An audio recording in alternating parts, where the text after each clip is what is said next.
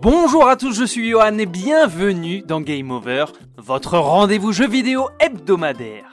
Souvenez-vous des années 90 où les jeux de plateforme faisaient la loi sur console. La plupart de ceux créés en France provenaient de l'éditeur et développeur Infogrames et mettaient en scène des personnages issus de la BD franco-belge. Ces titres les plus populaires dans l'Hexagone ont souvent laissé des souvenirs mémorables aux joueurs, mais pas toujours pour les bonnes raisons. Fin 2021, un vent de nostalgie a soufflé avec les sorties successives de Les Mission Malfeuille et Astérix et Obélix baffez-les tous.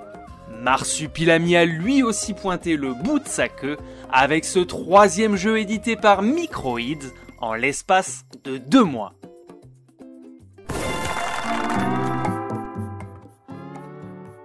Avant de débuter, n'oubliez pas que vous pouvez vous abonner, liker et commenter ce contenu si ça vous a plu. Les jeux de plateforme n'ont jamais brillé par leur histoire, ne servant qu'au gameplay, Marsupilami ne fait pas exception à la règle, le scénario est inexistant, Punch, Twister et Hope libèrent une momie squelette qui jette une malédiction sur tous les animaux de la Palombie, et les trois marsupiaux se lancent donc à sa poursuite dans trois mondes composés d'une dizaine de niveaux chacun, abritant parfois des zones bonus, un niveau alternatif et conclu par un combat de boss.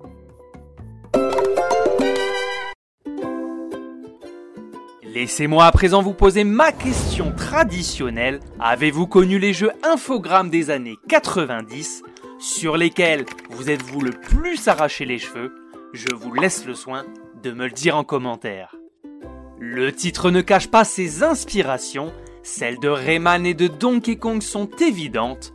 Saut, attaque chargée, roulade, wall jump, tout a déjà été vu et revu avec trois personnages jouables dont le gameplay est identique.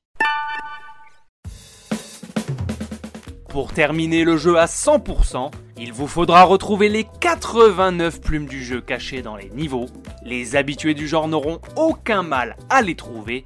Jamais vous ne serez surpris par la fourberie des développeurs, ni même par l'agressivité inexistante des ennemis. Le challenge étant quasiment inexistant, les vies se collectant par paquet de 10, vous arriverez facilement aux deux derniers niveaux de l'aventure qui monte en fin d'un cran en intensité. L'un est facultatif, l'autre constitue le combat de boss final d'une aventure satisfaisante mais qui ne brille pas par son originalité.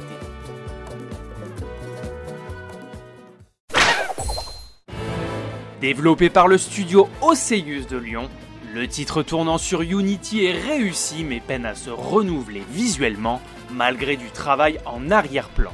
Les deux premiers mondes se ressemblent tandis que le dernier manque cruellement d'inspiration. Sur Switch en mode docké, le titre subit quelques légères chutes de framerate visibles mais jamais pénalisantes.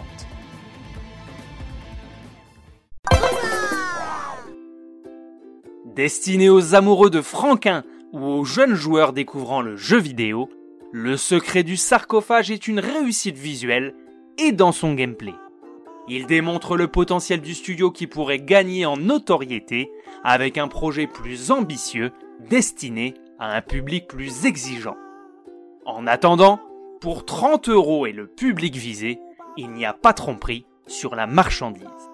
Voilà, c'était Game Over, n'hésitez pas à vous abonner, à commenter et à liker ce contenu si vous l'avez apprécié. On se retrouve très prochainement pour une nouvelle émission. A plus